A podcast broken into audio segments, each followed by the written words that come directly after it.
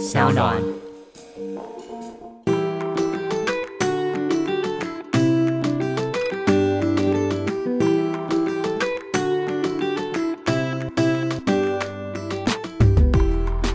到 Ivy 爱公威，今天呢邀请到的是最近新开一个酒馆吧，我们欢迎酒馆不打烊的老板娘杨千佩。嗨，Ivy 好，大家好，我是千佩。欢迎千佩。其实你这个酒馆应该是没有实体店面吧？大家应该找不到，嗯就是虚拟的酒馆。最近开了新的 podcast，对不对？对，其实这是一个酒馆的小宇宙。应该说，我嗯本来这个小酒馆，杨千佩的小酒馆，它是开在脸书的私密社团。。对然后后来呢，因为 podcast 一直都有在前置，那时候就想说，哎，那你的名字要叫什么呢？后来就觉得，那不然干脆就是把人生当中最幸运的这个酒，因为其实这个酒馆的酒是取其谐音，是数字九，长长久久的酒，酒精的酒，所以它没有设定一定是真的是就像你讲的一个实体的那种，嗯嗯一个可能嗯 lounge 啊，或是一个 pub 这样，所以就想说，好吧，那这样这样，我这个虚拟的酒馆，酒馆，对，而且这个酒的数字是不是在你人生中扮演很重要的角色？有一点小小的迷思，就不知道为什么，哎、怎么从小到大都跟酒有关？比如说身份证字号啦，嗯，或是我的一直以来的学号，从小班开始，小班对，开是不是有点夸张？然后夸张，然后后来上了大学，嗯，对，所有的东西就是跟酒有关啊。我的生日，然后我爸爸的车号，我的车号，我先生的车号。连跟你老公交往都要十九天。对，哎，我跟你讲，你们没有提醒我这件事，我真的忘记是十九。我以为你是。故意想说啊，今天十八天可能要结婚，没关系，我到明天十九天再结。没有，没有没有，这真的是十九天。所以九这个数字对你来说非常有缘分。对啊，然后我就想说，而且我不知道大家有没有这种经验，常常我们在开车的时候，你就会特别去寻找一些有缘分的数字，比如说你在开车，你说呃，怎么又是九？没，怎么又是九？就是对，你知道，就会有这种人生当中好像处处隐藏的九这个是因为你心里有这个想法以后，这个数字就会来找你。好像是哎、对，你有就像？就是有些人说这种天使数字，比如说一一一一，然后嗯四四四四，就现在已经大家不再忌讳四这个数字，然后就把它变成是一个天使给你的暗号。我觉得这好像就是哎、可能在千佩的生命中，九就是一个常常要来去提醒你，哎呦，可以开始长长久久、开一下酒。馆喽。所以酒馆不打烊，他的这个节目里面你们都在聊什么？这个故事要回归到为什么会有一个小酒馆这嗯个概念。那因为我记得我其实本来的个性就是比较豪爽，然后你知道就很像老板娘一样，很喜欢招呼这个招呼那个，喜欢热闹，对我小时候就开玩笑说我很适合开酒店，很喜欢。旗下有小姐那种，对对，是真的是酒店 呃妈妈桑这样，可是我不能做小姐，我要做那个领台的那个妈妈桑对。对，你要去中介。对我很会吹酒，你知道吗？真的，对我很爱，就是譬如说一直追酒，就是你知道人生当中跟很多的酒都非常的有关系。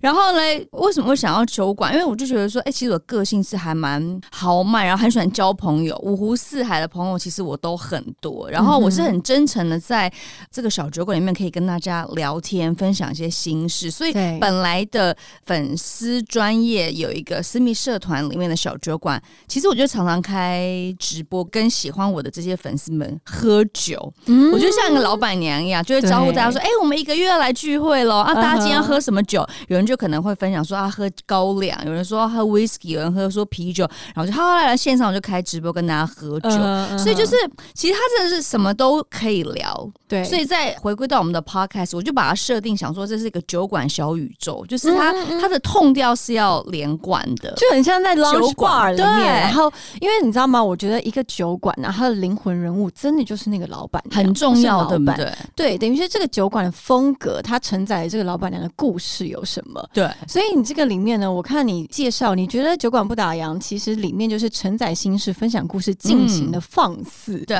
里面有什么放肆的故事？什么都可以聊，什么放肆的故事。其实那个时候不知道这讲了，那个我们制作人会不会疯掉？其实那时候我们有访问许兰芳，对，就是 Doctor She，他其实有来，他当时很放肆的跟我聊了了相当多感情方面他的想法跟观念，就是很放肆。然后他就跟我说，他从来在受访时他没有这么自在过。嗯，就是说他可能以前 maybe 去苹果日报啊，或者去一些媒体，他们要跟他聊感情，他就会说 no no no，我不聊。这是他本来禁忌的话题，对我封起来了。但他竟然在我们酒馆不打烊，他聊。你那天有没有灌他酒？没有吧？真的没有，因为那是还在疫情，我们是远端在录音。天啊，你是有什么魔力啊？你是不是这种叫什么宠物沟通式的魔力？你可以远端就可以知道，然后开始结束这个人的。没有，我觉得就是一个老板娘，她可以让大家放松，而且聊到最后，我们就约定说，下次他还要真的再来我们节目，就真的两个要来喝一杯酒，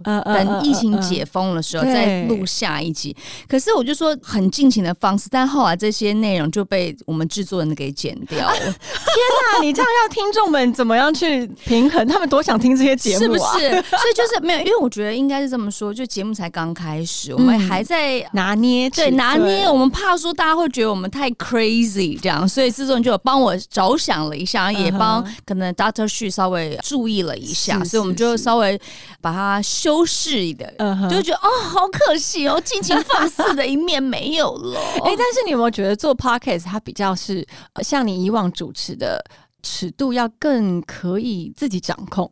因为我本来就有做电台，我说之前我大概做了十年的电台，所以其实声音这件事情对我来说不会是件很困难的事。像我记得印象很深，以前在做电台时就会有说：“哎，问蒋大哥，麻烦你，我要到那个罗斯福路口。”对，哼。你是谁谁谁？千妹妹没有，因为我以前那个节目叫《妹妹爱 K 歌》，我都会自诩说自己是千佩妹妹这样，所以就是大哥，就是大家对我的声音的辨识度是高的，所以其实对于用声音来传达或者跟大家聊天或是专访这件事，对我来说其实是不困难的。然后刚好是 Sound 这个平台，他们就是有看到了我，然后我们就一起讨论说，到底我们要做什么样的节目是可以跟我有相关性，然后又可以把它连接出去，让更多的听众可能没有呃可以听到更。都不一样的事情，然后说嗯，好吧，just do it，对，就做了。那中间你会邀请的那些来宾啊，都是跟你有很大的关联的吗？呃，有关联没关联都有。就是说，我们希望可以邀请三百六十五行，因为我们都说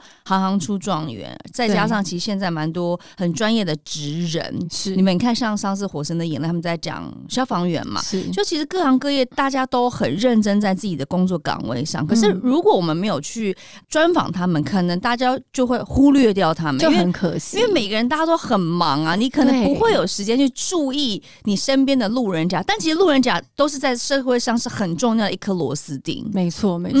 我觉得其实就像是到你的酒馆跟你聊聊天的感觉。对。那你觉得做 podcast 的跟你要去经营的方向会跟你做电台不一样吗？因为我这是一个来自一个晚辈的那个访问，因为我自己做，你是我的前辈，好不好？没有没有没有，我因为做主持。这一块啊，是我很新的一块，我就不停不停在学习。包括我之前在访问宝仪姐的时候，我也是不断的在跟她，就是问一些小撇步。你有没有什么？你已经很棒了，我完全刚刚听你的开场，觉得你就是 so professional。天哪，我现在压力好大，没有，因为我觉得非常非常多年轻人，包括我自己，我觉得我们是发现 p o c k e t 是一个很新的领域，对，但是没有在接触过广播或是在做主持的这一块呢，可能不知道如何着手。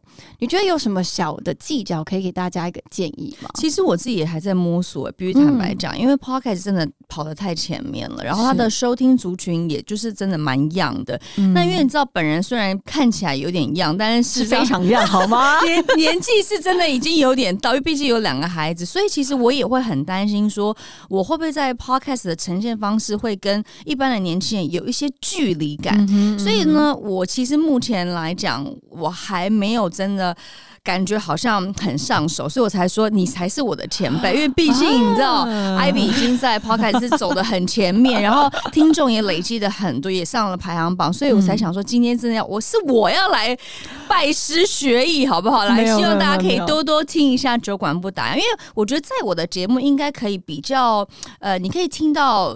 一般的主持专访大概会走什么通调？但是在酒馆不打烊里面会比较轻松一点，就是你比较不会像是哦金马奖的这种光环，对金钟奖的可能这种敲钟的感觉，或者金曲奖的这种比较跳跃式，就是我们在酒馆里面会比较。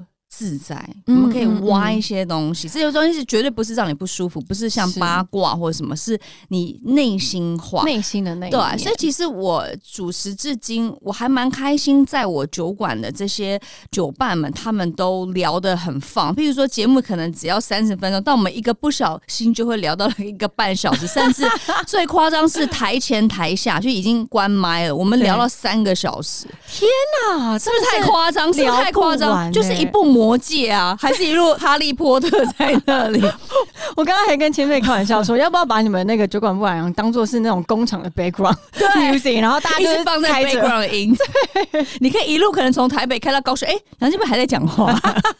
可是我觉得这很厉害，因为主持的功力确实会影响到你这个来宾愿不愿意放松跟你聊天。其实这件事情也是从桃子姐这边学来的。我记得那时候我在主持，她好像去生小孩，她就找我去代班。那也是我人生当中演艺圈里面我结识最多，可能你现在看到当红的一些歌手啊，或者是艺人们的一个一个精华的时期。因为因为每天都要访问很多大牌，什么五月天呐，就是很多很多乐团，或者是说呃一些知名的人士，J J 啊这些人。然后后来陶姐跟我说：“哎，你记得你访问是一定要让大家可以敞开心房。” How to？你做了哪些事让大家敞开心？没，就是你就是真诚的跟他聊天。所以其实或许啦，就是说我的节目没有在后置前，我们会录的真的很长。对，有一些的。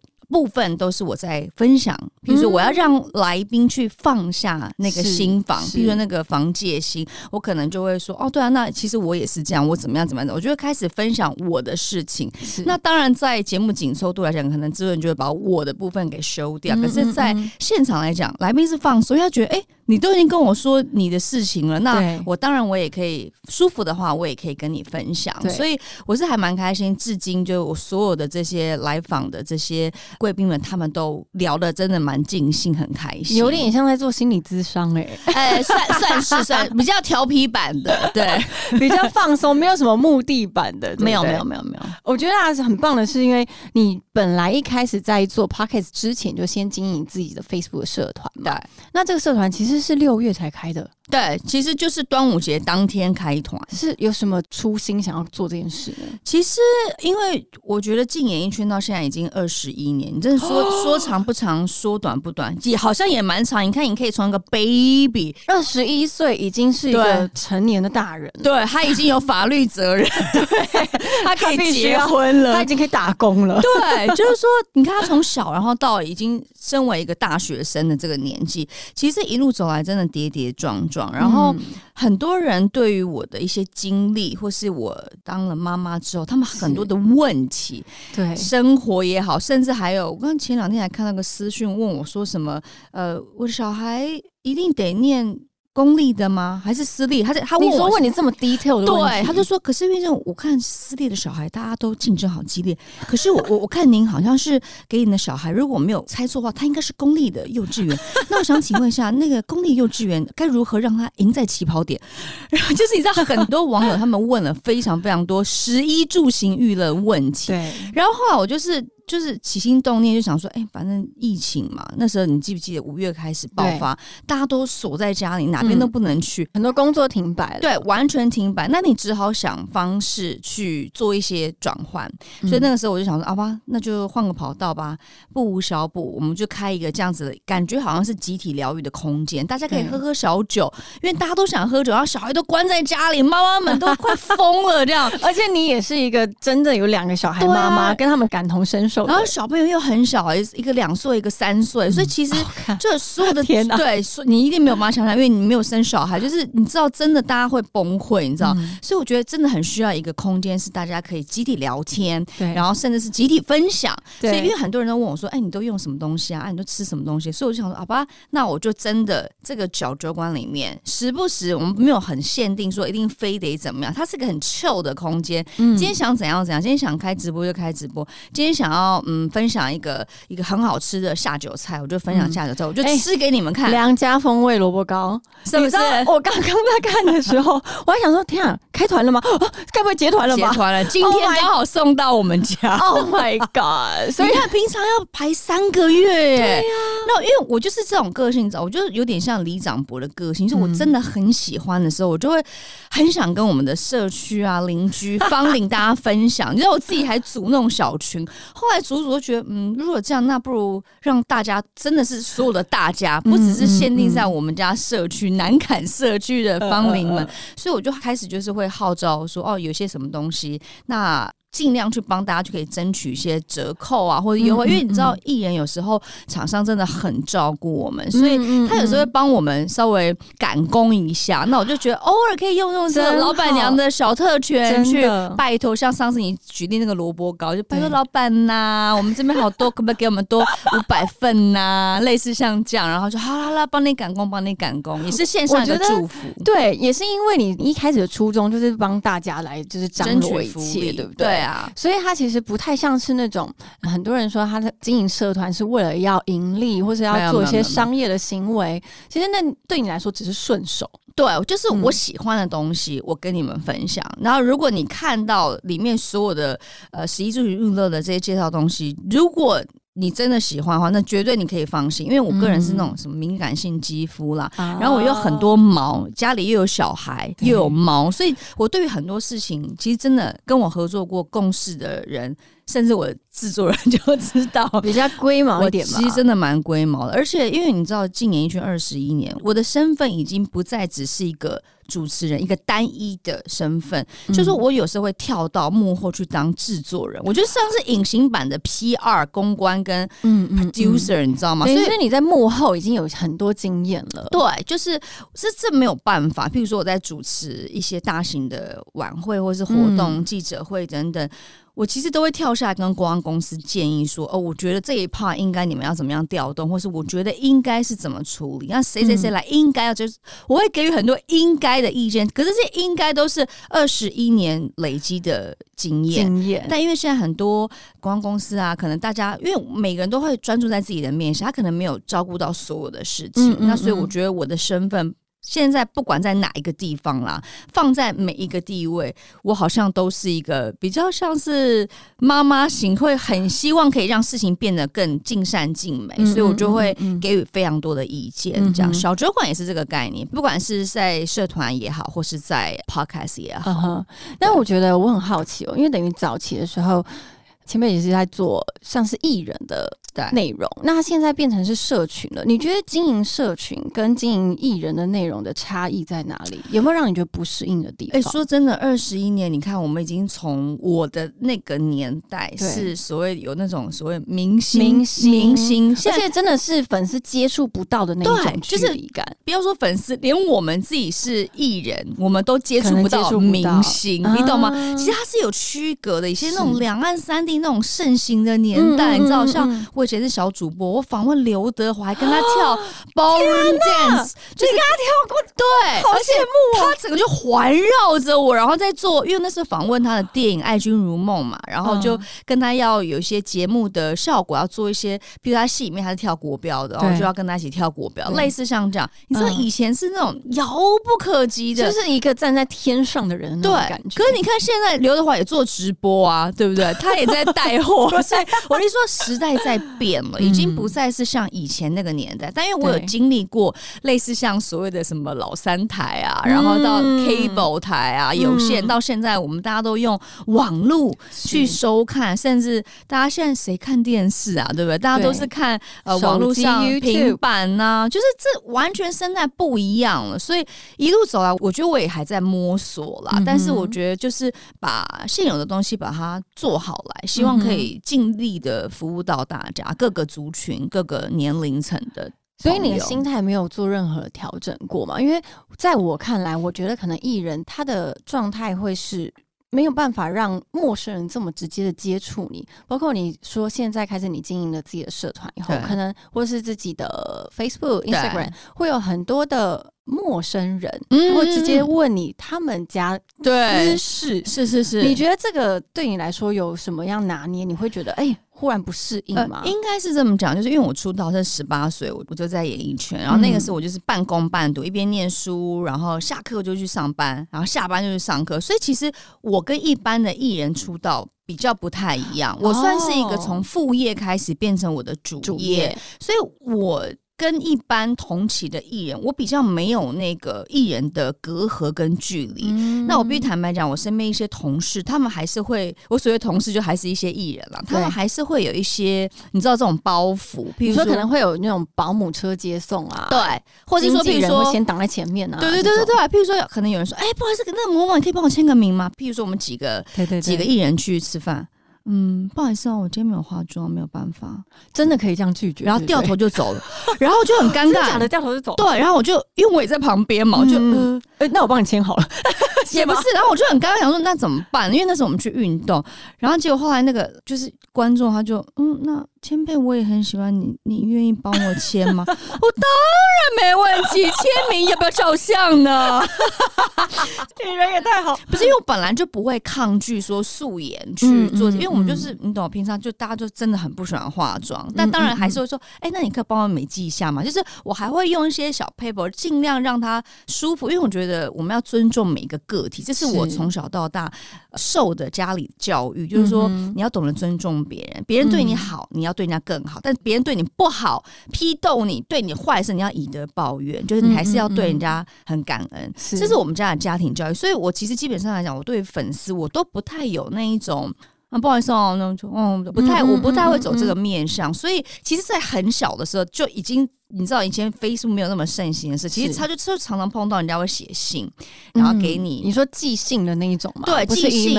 是呃寄信。本。纸本，但 哦，Excuse me，年轻朋友。邮邮差要盖章，他可能会寄到你的经纪公司啊，或是他可能在你的电视台前面读你说，你可不可以看一下我的信？就是我们是那种时代，哎，讲的好像我是，但是我觉得好怀念哦，不会啊，因为我真的也有写信告诉你的那个 那个年代，哎，真。就是你要很 sweet 的觉得说，你今天有机会站在这里，大家愿意听你讲话，你有社会责任，这些能力都是因为大家。喜欢你支持你，你才可以站在这边，然后人家才会听你讲话。所以其实我觉得都要感恩所有的事情的发生。所以我觉得一直以来我去经历这些事情，我就以前就很喜欢分享。所以即便以前那种纸本，我也是会呃，譬如说下次再看到他，譬如说好举例了，艾比就写了封信给我。下次看我说，哎，艾比，我跟你讲，上次你跟我说那个要怎么念书，对不对？我跟你分享什么？比如因为那是很多人问我怎么念书，因为我就说了，我那时一边念高材生，没有不敢说高材生了，就是。刚刚好念那间大学，然后所以大家都很好奇，特别是很多国高中的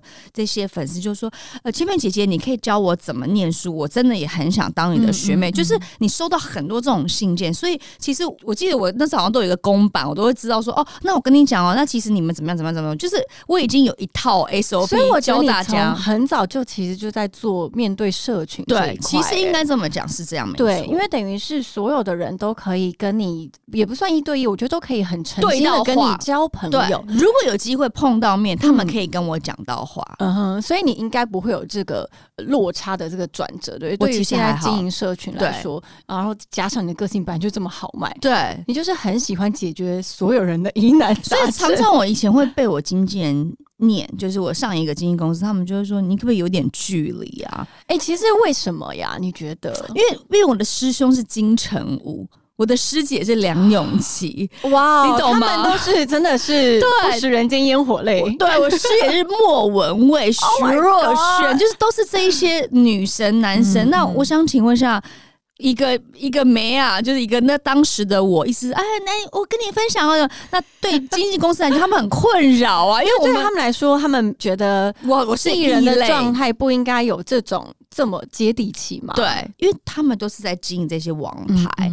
那你什么时候看过金城武在外面吃便当？没有嘛？你怎么时候看过金城武在外面吃饭？就没有啊？因为他就是很神秘，我也只有尾牙一年度我才看得到他一次。你说连你都只能一年看到？对啊，是啊，因为他就是很神秘啊，他是从头经营到尾，哎，是不是？真的？对啊。那我问你，像这样这种状况的话，像我我这么。脱稿演出，公司怎么不会稍微交代几句呢？所以可能对于公司来说，你就是那个比较叛逆的那个小孩，可能是，可能是。常常有被就是关注，对，被老板说，呃，杨金美过来我的办公室跟你恳谈一下，好像在学校训导处。对啊，我觉得这样子的经验可能是建造你就是未来，就是到现在，其实经营社群对来说轻松容易。然后包括你现在开了一个 podcast，然后经营社团，我觉得大家非常非常有兴趣的是你的家庭生活哦。因为我自己啊，就是在就做千佩姐的功课的时候，我想说，你不要叫我姐好不好？我们看起来真的就是都很年轻，波波脆哦。我怕，我就要找，还是那个前辈啊，我还是要这个 尊称一样。没错，我们都波波脆，对，波波脆。对我就会觉得说，好像你的家庭生活是一个大家会觉得很好奇，嗯，就是你可以怎么样，如何在你的事事业、家庭，然后还有你的自己的人生，三方面都经营的这么精彩。我不敢说精彩，但我真的花了蛮多时间的，因为其实我是一个很自我的人。你知道，双鱼座啊，又是家里的独生女。然后爸妈捧在手心上，然后一路走来，好像学业也还蛮顺遂的，该念到学位，然后也拿了书卷奖。就是我觉得我乍看好像也还行，然后在演艺圈也都有成就，对，就是有一点自己的位置，然后也不太敢有人欺负你。但是你说回到家庭面婚姻，其实每个人都在学习。就譬如说我跟我先生是闪婚，你刚才一开始超闪，各位听众十九天，我也傻了，就 就是啊。哦，十九，因为这不是我预期，我本来跟他的预期是我们怎么样要交往，起码要交往两个月，因为我们所有的前提是 两个月也算闪，不是因为因为我跟你讲，最后一任就是好，就是我的先生，其实跟我以往的感情的态度跟模式是截然不同。以前就是怎么说，飞蛾扑火，嗯，看到就是嗯，就马上就是来电那种，确定是你，然后我们就会在一起，然后一在一起可能就是 maybe 一年、两年、三年，就是天雷勾动地。我就很 passion 这样，但是碰到我先生之后，我就觉得，哎，不行，年纪到了，真的好像该成家立业，我们要理性的来谈。那时候是三十四吗？对，差不多三十四，对对对，三十岁，二零一六的时候，对对对，二零一六那一年，然后那时就觉得说，好像我们应该理性一点，不应该再像小朋友这样，好好好喜欢你哦，然后就在一起，然后在一起发现。那那么多问题，那怎么办？分手可是舍不得哦，然后就一直纠结，然后最后怎么办？就只好被甩。因为我是一个不忍心，对，因为我是不忍心伤害别人，所以我通常都是等着人家跟我分手这样。所以就是叫什么烂好人。那那你这样的经验是因为你前面每一次都是非常的撕心裂肺的，然后到最后很痛苦，每一段都是这样。因为应该不是说针对人，而是针对我的个性。嗯，双鱼座就是一个很浪漫天真，你知道吗？什么都是在就是很很满很 packed，就整个你的人生都是很挤拥挤，你的人生就是哇。谈恋爱要用力谈那种，对，就是你可以因为恋爱放弃事业。经纪人说：“哦，那现在工作，我们不要，我已经排好我要出。”哦，你以前是这样子，是啊，而且是这样啊。可是我已经安排好要约会，就是会很想人家捶你两下这种爱情至上。对，爱情至上就是一定要爱情，可以没有面包这样。嗯嗯。那所以说就变成说一路走来是这个模式，我就想到最后。我真的要定下来，我不想要再像以前那样那么感性做所有的决定，所以我觉得那时候跟我先生说，因为你其实感觉到这个男生在追你，但是他就是属于大人哥这种好朋友，但他没有，他对你完全默默付出，对他没有所求，他也没有说，哎，那我们怎，他一点的要求都没有，他就是默默，譬如说，哦，我有公演，他觉得，哎，你来了，你怎么带那么多朋友来高雄了？然后，然后不止来之后，他就带一系列的酒，因为他知道我们。剧团大家喜欢喝酒，对对，带香槟、whisky 啊，什么什么啤酒，不是怎么来就好了，不好意思吧？然后还去高雄夜市买卤味啊，又又准备酒，这么用心，他就打入了我们的就是朋友圈这样子，然后所以就每次都哎。桃园场你怎么也来？你不是已经看过了吗？他说呃呃，因为因为我家住南坎，就刚好绕过去，其实真的很近，这样。就是他就是常常莫名其妙就哎，怎么突然就出现了？是默默潜入型的，对，默默潜入，然后观察你的所有一切需求，对。然后或者说我那时候在忙金马，在看片子，然后我就哎，就我只是随意问，哎，你有你有兴趣看聂隐娘吗？嗯，他说哦。我没看过这类型的片，我说哦好，那就一起去看啊。那譬如说，因为我夫家在南坎嘛，对，然后我们可能看晚上电影。我后来才知道，原来他中午休息的时候，他从南坎，然后开车到台北去拿电影票，然后再开回去南坎上班，晚上再从南坎开到台北来接我，然后再去看电影，然后把我送回家之后，他再开回南坎，哇他就来来回回南坎超多。相就有有必要吗？就是我才知道，我说不用吧，你就看电影前你再去拿电影票就好，为什么非得中午休息？你就是好好休息，吃个午饭嘛。他说哇嗯，没有，我要先去看景。看我说哈，他什么星座啊？做事这么谨慎？天蝎座，天蝎我也不知道。哎所以那时候就是有这样的一个人，然后我就觉得啊，一直有把他放入我的口袋名单，但他从来不是过往跟你交往或是追求你的人的类型吗？不是，完全不是。啊我就是喜欢艺术家。哎呦，他应该不会听吧？我就是喜欢，你知道，那就是你知道艺术类的。哦啊就是他有自我的一些追求的这种对，比较不会 care 你到底是想怎样那种我比较没有跟这种，把你捧在手心中的人，他也不是捧在手心，他就是很像一个宅男，因为他以前是工程师嘛。哦，对他就是一板一眼，做事就是嗯嗯嗯你知道，就是很 typical type 那种衬衫配一个牛仔裤，然后嗯再加一个皮鞋，就是他就非常的制式化的人，对制式化的人，然后比嗯较没有什么改变，然后剪头发就哦一定会去某一家地方剪。你刚刚换那家好不好？他说嗯嗯没关系，谢谢，我习惯这一家。就是他没有，呃你喜欢吃什么？他说嗯随便，就是他没有想要什么，他就都可以。然后说要不要吃牛肉？没关系，就只要是肉就好。嗯，呃，那到底要牛排呢，还是要铁板烧？没关系，反正炸出来都一样，这 对他来说只要是肉，肉它的组成只要就是蛋蛋白质。质。你有没有觉得莫名其妙？然后我所以工程师就是这样啊。是吗？因为我没有跟工程师交往过，哎，那我很好奇，十九天以内你就已经知道他是这样的个性，所以你在这十九天中，你是觉得你是敞开心胸的接受他，还是你抱着一个姑且一试的心情？因为其实那个时候我们是认识朋友半年了，然后后来我们就是有突然到了有一两天，我们就真的是他送我回家，在我家楼下的时候，我们就聊天，然后我们就说，哎、如果我们俩在一起会变怎么样啊？我们就聊了这个话题，就开启了这个话题。谁开这个话题的？我有点忘记，就两个互相感觉应该不是他。就可能也许是我，也许是我，因为我比较主动嘛。对就我说我的谈话比较主动，对，然后可能就会说，哎、那呃，因为我跟我家人感情很好，我说，嗯可是如果真的未来结婚的话，我爸妈可能会常常出现在我的生活当中，你可以吗？他说，哦，我跟我爸妈也感情很好，我们每天晚上都喝啤酒，十、点都一起喝酒吃宵夜，嗯然后我想应该没有太大问题吧。然后我们就开始聊很多这种假设性的问题，假设性，但那时候是朋友的状态。对朋友，纯朋友。嗯我说嗯好，我说那我想要生小孩，你可以接受生小孩？他说哦没有问题啊，我哥哥也有两个小孩，我每天都陪他们玩。我说、哦 OK，我说那我想生两个哦。他呃，说嗯 OK 啊，没有问题，他们也是对你现在是像一种在跟他核对的意思哎，在 check check check，对，没错。可是你知道这个 check check check 是谁跟我说的吗？嗯是天心教我的。真的，所以这个是一个可行的方式。我跟你讲，真的，大家可以试试看。天心是谁教他的？是一个女律师教他的。哦一个律师教他，就是你把你所有的法规条件，对你就是把它它讲出来。譬如说，有些人不喜欢另一半喝酒，因为我有碰过，嗯就是不准我喝酒，那你就是不让我做我自己，我会很痛苦啊。所以我就跟他讲说，我说我很爱喝酒，我说你也知道，你认识我半年，我很爱喝酒，我很嗯 crazy。他说嗯，然后我也很会喝，嗯，因为他之前很多机师啊、空姐的朋友，他说。啊我的家就是大家的交易厅，对，而且你知道，你你以前也当过空姐嘛？对，很夸张，以前他的钥匙都是给他朋友的，所以他他人真的很好欸，他就跟我说，他每次跟他朋友说，嗯，不好意思，麻烦你们记得要关门，然后那个我先去上班了。我说你这够了，因为后来结婚时候，我就说钥匙可以拿回来了吧？我也 我已经要当女主人，你可以把它拿回来了吧？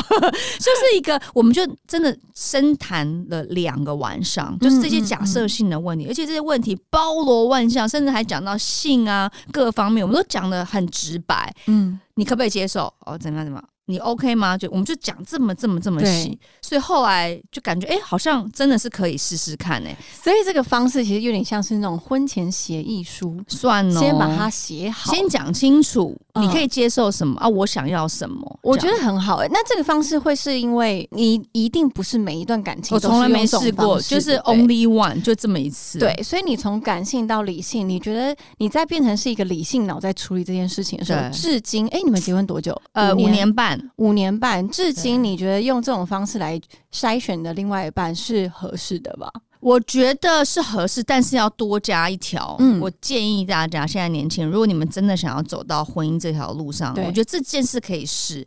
另外一件事可能要是同居，试婚对不对？对，因为我从来没有跟人同居过，因为我我们家蛮传统的。嗯，都爸爸你都是住家里，跟父母一起住。对，我都跟他们一起住，所以说真的，我没有真的住在一起，就是嗯你知道二十四小时啊、顶多就出去玩过个几天对啊，几天几夜、嗯 weekend 这样两天一夜 OK，、但是没有真的是跟一个人生活在一起。所以一开始你们遇到什么困难？哦，困难重重，最让你发火是什么？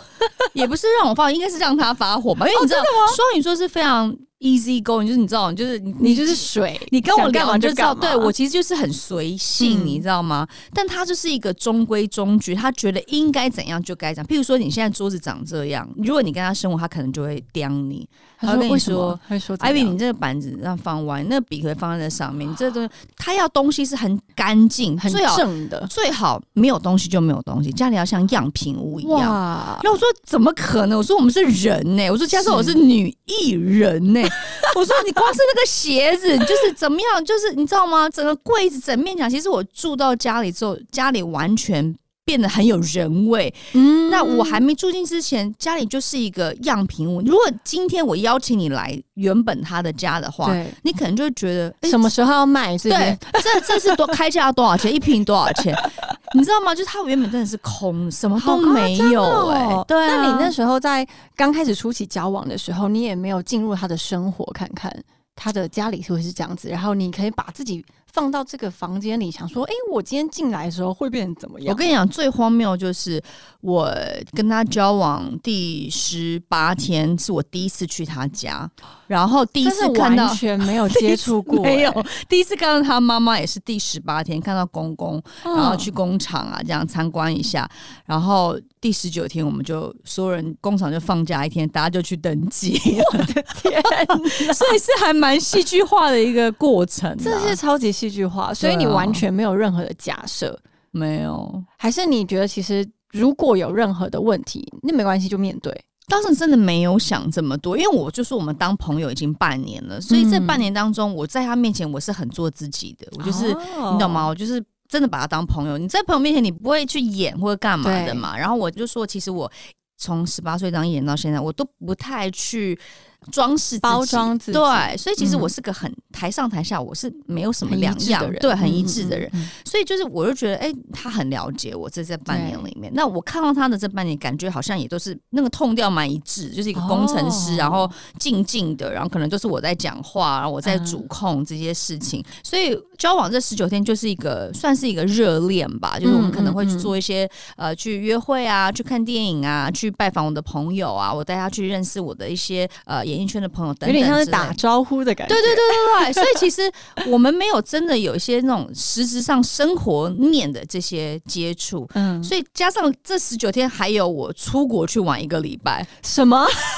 你自己出国还是跟他？我自己出国，我去上海找朋友玩。那你们根本就才十二天、欸，对你稍微要扣一下那七天这样子，两周不到。对，所以其实我们真的实际上相处是很短的时间，我们算是三一二，他说正式就植树节正式交往，三嗯三一我们就登记了，所以其实三月结束这一切，对，就一切，因为三月是我的 lucky month 嘛，因为嗯。就是我也是三月九号生日的这样，所以嗯其实这整件事情它发生的太快了，所以他嗯。本来是打算五二零，如果都这样子瞧出来的感情还不错的话，就像你说，本来预计要两个月之后，对，所以讲说五二零五二零登记嘛，以后那种有一天好记。是我爱你，对，结果后来有一天呢，我就不是说去他家之后嘛，然后后来就是隔天一大清早，他就跟我说，那不然你觉得还怎么样嘛？还不错嘛？我就、哦，是他自己提的，对，然后我就嗯，我觉得还行，还不错，就是。嗯就瞬间觉得好吧，那就去登记吧。对，他就跟我说：“那不然今天去登记好不好？”其实是十八天的时候，他说去登记好不好？嗯我就说你等我一下，我就 check 一下农民历。我说：“哎、不行不行，今天凶。”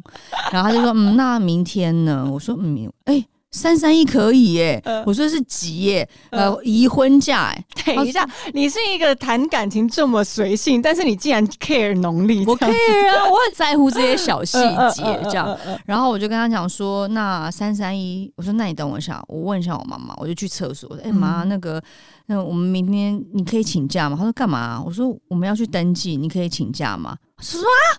不是五二零吗？你你不是三月才交往到吧？你妈妈没有吓到吗？她吓到，她说这可是 好好冷静冷静，没好没事没事。我跟你讲，你去处理你的事情，我会跟你我会跟你爸讲，然后我帮你去户政所登记，因为你是你是艺人，我先帮你去预约。好好，那就那就这样就讲他这样，然后我就哦哦哦，好好好，那那那那你去忙好，拜拜。然后。我在讲的同时，他也打电话去给他爸妈，他爸妈就说：“哦，好啊，好啊，那就明天工厂大家就是放假一天哦，好，我们大家一起去。”所以我们就一行人浩浩荡荡，隔天就去户政事务所登记，然后那一天我就住进去，你就住进他的样品屋了。对我前一天才去参观样品屋，然后后一天我就正式成为女主人，就直接成交了。我就说：“呃，该把你那些空姐或是机师的朋友的钥匙拿回来了。”大概是一个很荒谬的婚姻，这样。哎，但是我觉得，因为你一路上都很诚实面对自己嘛，所以你会觉得很放心，因为他都看过最真实的你。但是你觉得他也是一个诚实面对自己的人吗？哦，no no，他很多包袱。对我相信非常多的听众，他可能很诚实的面对自己的另外一半，但是可能最后出现问题却是另外一半没有诚实面对自己，所以在磨合中会有很多的困难。对，就是当然，我觉得我就说以前我是以我自己为主，但是进入家庭之后，你会发现其实事情没有那么简单，你必须是两个家庭，然后常常你反而要。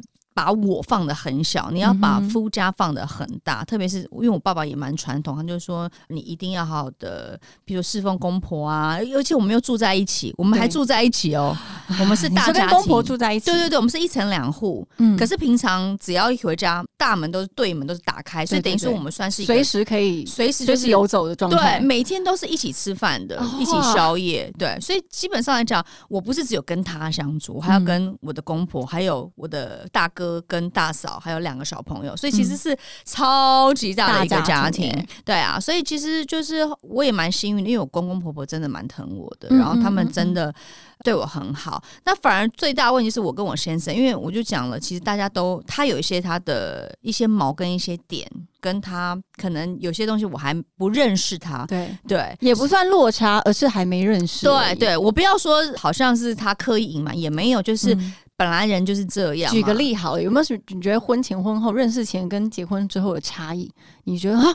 原来你是这样子，就像我讲这些规矩，哦，我不觉得这些是有什么大不了的，但他是会放在非常前面，对，而且他会很走心，然后可能走了三个月，他就有一天会爆炸，就说你可不可以不要再这样那么乱了？我说没有啊，女人啦，你看艾比，你看你包包是不是丢那儿？当然啊，随便丢啊，鞋子乱踢啊，是不是？不行呢，他就跟我说，为什么家里就是变这么乱？就是因为你住进来变那么乱，他就受不了暴躁，然后我就那个第一次的三个月暴躁，我就很傻。我想说，有问题吗？我从小都到我家，就一回家很累。你知道，女人每次录个影好像四级，我是四双高跟鞋，对，然后大包小包行李箱，我当然是放家里地上，不然我还先马上一回家我就收干净嘛。对，然后可是有时候放，可是一放就放了三三天，然后四天，第四天哦，还是同一包出去，对对，完全一模一样。然后或是包包，可能就是你知道，那么多包，到底你就只有用那一个，你就其他不要再买了。可是可是问题是，女人就是爱买包啊，对啊，是不一样。样的，对你有跟他沟通过吗？就是问他说：“那你觉得，那我们现在要怎么办？怎么处理？”他就跟我说：“你就是那种干净啊，然后尽量不要，就能送就送，能亲就亲，能怎样就怎样，就是消失这样。”所以是崩溃的状态，对，他是崩溃。然后就想说：“哦。”你的崩溃也不用三个月后，谁会记得三个月前我到底做过什么事情啊？他忍很久，对啊，他是一个蛮有坚毅度的人，他会先忍，嗯，然后真的不行，他再爆炸。可是他当他爆炸的时候，根本不会有人记得他爆炸什么点呢？我问你，你你前天吃什么？你记得吗？谁记得我？我昨天晚上吃什么都忘记了。是不是？对啊。那这样子怎么办？他是一个会持续收正，然后 来告诉你的人，所以我们常常会开检讨会。哦，天哪！就是跟他就是谈感情要这样子，是不是？对，就看他就说，嗯，那怎样怎样怎样？我说，哦，好了，我知道了，下次主管汇报，下次我会改进。可能就是习惯就好，就是其实后来以前我都会觉得为什么？为什么我要让？嗯，老娘可是我们杨家的掌上明珠哎、是就是那个只有那个佛那个公寓而已，出了那个就不是明珠了。对，就是一开始就觉得为什么要我改变，可是后来觉得嗯，其实为你爱的人，或是为这个家庭去做一些调整，我觉得是对自己更好，对，就是我变得更好了，就是往好的方向，其实谁不想要呢？只能转对念。哎，转念很是关键哦。对啊。人生那么难，当然要转念是先。so tough 但是还好，就是我后来我发现我有小孩，我觉得有小孩之后，女人很奇怪，她的整个包容度就、嗯嗯嗯，就很 OK 耶，完全是重新活了一遍的感觉。重建了，你知道吗？二点零版本。那在小孩的教养上，你们会有很大的差异？其实会耶，就是常常会因为小朋友，就是我们过那个磨合期之后，嗯你就大概找了一个方式可以和平共处。对，但是呃，现在我发现小孩渐大，就是开始慢慢大，三岁半、啊、教养的问题。对，就真的会吵架，而且那个吵架其实很基本款，譬如说我就是不想让小朋友吃糖果，嗯，他就是非要帮小朋友买糖果。嘿，那你们怎么沟通这件事？因为完全是不同的想法。对啊，我就是不要给他吃啦。嗯他就硬要，他说有什么关系？吃一颗开心一下不行哦。我说吃糖会变笨，然后你从小到大你也是吃到大，你有很笨吗？我说有，就是笨才嫁给你，就是常常两个人在那边斗嘴，大嘴狗这样，就是没办法，就是我常常希望怎么做，他都会跟我逆操作，可能是因为我嗯我是主要照顾者啦，那他当然会希望说孩子看到他的时候是开开心心的，所以他常会用一些东西去逗弄他。这好像是很多人的困扰哎。对啊就是爸爸就喜欢这样，自己的队友常常就是你知道吗？猪扯自队友后腿。没错，就是你你不是主要照顾人，你不要去破坏那个规矩，因为你一旦破坏，他们会觉得、你要重新培养非常久，为什么爸爸可以这样，那、为什么在你这边就不双重？标准？对他们就会比较想要往爸爸这边走，可是因为嗯爸爸有时候这样心机太重了，不行。很重啊，我就觉得怎么会这样来这一招呢？所以你说气不气、火不火、想不想吵？天哪，这很值得吵哎。对啊，可是你们最后怎么样解决？其实我觉得女人还是厉害的啦，嗯就是我觉得包容这件事，因为男人还是需要一些面子下台阶啊，或者是说他还是有他的外面职场要忙。那我觉得有时候不要去争，因为有时候。不管是不是婚姻啦，或者是说男女之间，有时候你为了争一个赢，或是争一个斗恨啊，其实是两两败败俱俱伤。那你还不如就是一切以和为贵。现在终于知道什么叫以和为贵，嗯家嗯和万事兴。这也是因为你跟公婆相处也得来出来的道理吧？对啊，其实我觉得公婆真的蛮挺我，常常吵架的时候就说：“妈，你看呐、你儿子啦，很难搞哎、然后我婆婆就说：“不要理他呀，这人是莫名其妙，不要理他，不要理他。”所以常常反而就是很你跟你婆婆站同一阵线，对，就其实我婆婆就公婆都很挺我，然后就是每天我就这样，我们就这样跑来跑去的，从我们家然后跑到对门去，嗯然后常常我跟我婆婆有时候会聊到三点多，她就说：“哇哇，前面有点晚，我明天一早还要去工厂。”她说：“嗯哼今天就这样了吧。”哦，好了好反而是了好了。婆婆对婆婆婆婆说你赶快回去，我说没办法，你真的太好聊了，好妈晚安。就我们每天就是，我觉得这段婚姻里面，我的婆婆带给我很大的力量，因为她就是一个很传统的女性。你看她，嗯，去扛起这个家很多的面相，所以嗯不管是我婆婆也好，或是我妈妈也好，我觉得她们都是我。一直以来的一个 model，你知道榜样，我就觉得我很幸福，有两个妈妈这样子支撑我，然后帮我一起带小朋友啊，一起教育他们。所以我觉得，先生啊，你就如果今天有听到，嗯，就听一听哈，希望你有听到我对你的抱怨哈。是，但是我觉得像钱培他的智慧，我觉得是因为你放下心中很多的成见。对，没错，就像你，说，你可能从小在家里面就是掌上明珠，但是你在加入第二个家庭，嗯两、个家庭一起以后，你成为那一个要重新打掉重练的一个人，完全重练哎、所以你的心理成见是把它放到最低。我觉得是一个女人最强韧的一个力量。我觉得我真的嗯有进步很多，嗯就是常常我身边很多认识我很久、十几二十年的朋友，比如说曲哥啊、天心，他们在我进入家庭，特别是有小朋友之后，他们都跟我说：“你完全变了一个人。”这个变了一个人是，因为以前就是一个妹子，很烦、很卢的双鱼妹子，你知道吗？什么都啊。很什么都要掺一脚那种，对，很咋呼这样子，然后什么 好难过，呃，疗愈我，就是我都会需要人家的帮忙。但是进入家庭之后，我就是变，我就是好像是铁打的，我都可以自己处理。就你看，我怀老大的时候，我在生产前一天，我那肚子真的超大的，我胖十六公斤，我还自己开车，哎，就是你去自己开车去生哦，爬爬照，不是啊，爬爬照。比如说我去工作，我还工作到前三天吧，对啊，就是我觉得我变得超独立，然后可以去承载很多的能量，去有一些智慧去处理很多的人事物，不只是我的家庭啦，还有对外很多的，即便现在在职场上啊，或是在呃日常生活啊，或是跟邻居的相处，就是很多各行各业或是形形色色的一些状况，我觉得我都还处理的算还不错，嗯，就是造就你现在可以就是变成一个。经营一个酒馆的老板娘，这个非常好的角色，因为你等于是要张罗，还有你的人生历练，然后分享给大家。好，如果现在所有的听众们，你对。千佩姐姐吗？千佩姐，她的人生历练有非常多的兴趣或好奇的话，听完这一集之外，还可以听听酒馆不打烊。我觉得里面的非常多故事，包括来宾的故事，都很值得我们去探讨。对，真的，其实要从别人的身上吸取到一些宝贵的经验，就是你不要去犯这个错误。